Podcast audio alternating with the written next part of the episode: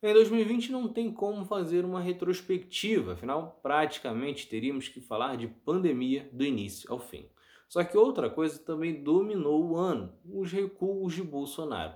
Propostas ou decretos que ele apresentou e poucas horas, ou no máximo na mesma semana, acabou desistindo, mostrando como não tem convicção do que faz e muito menos estuda as possibilidades e efeitos. Confira aí os principais recuos de temas bem graves.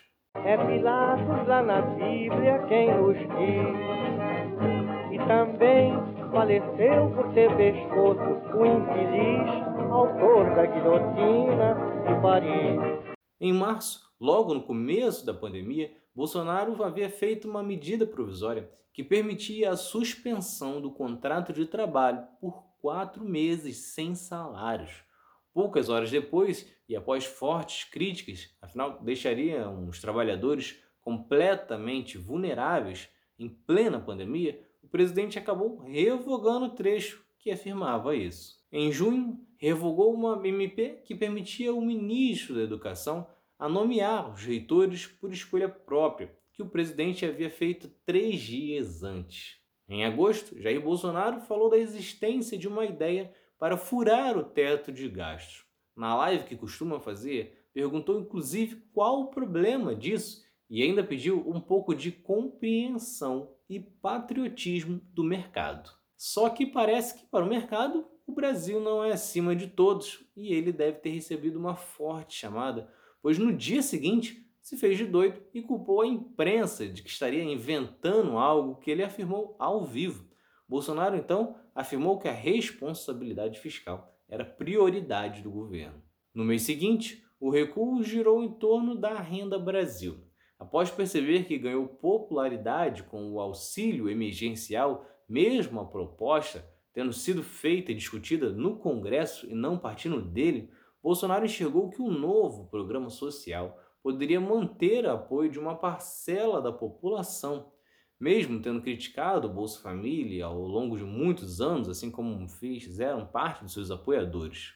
O Renda Brasil substituiria o Bolsa Família como um valor um pouco superior, porém começaram a vazar que, para ter o orçamento deste novo programa, o governo cortaria de outros programas sociais, como o seguro-desemprego e a deduções de imposto de renda. Sem conseguir explicar como isso seria feito, Bolsonaro então resolveu encerrar o debate sobre a criação do Renda Brasil, que, ao menos por enquanto, não sairá mais do papel. Ainda em setembro, Bolsonaro recuou da criação do Ministério da Segurança Pública, que havia prometido três meses antes. Parece que naquele momento o presidente estava mais preocupado com a segurança dos filhos investigados. Bolsonaro já recuou desta medida outras duas vezes, uma em 2019 e outra em janeiro de 2020. Em novembro, mais uma vez pressionado pelo descaso do governo com o meio ambiente, Bolsonaro então prometeu que iria divulgar na live a lista de países que importam madeira ilegal. Depois minimizou a própria fala, afirmando que não citaria países, e sim empresas desses países. Mas no final de contas, ele não apresentou foi nada. No mesmo mês, Bolsonaro então encomendou um estudo sobre a privatização de unidades da atenção básica do SUS, algo que gerou uma série de críticas e forte mobilização em defesa do SUS. Pressionado, acabou recuando no mesmo dia e revogando o próprio decreto. Foram, portanto, uma série de recuos de alguém que definitivamente não está preparado para o cargo que ocupa e que se cercou de pessoas incompetentes. Afinal, você mudar de ideia é uma coisa normal, porém, quando você faz isso poucas horas depois ou na mesma semana, significa que você nunca refletiu sobre o que estava propondo. E isso porque estamos falando apenas de recursos públicos de decisões após falas do próprio presidente ou depois dos decretos apresentados.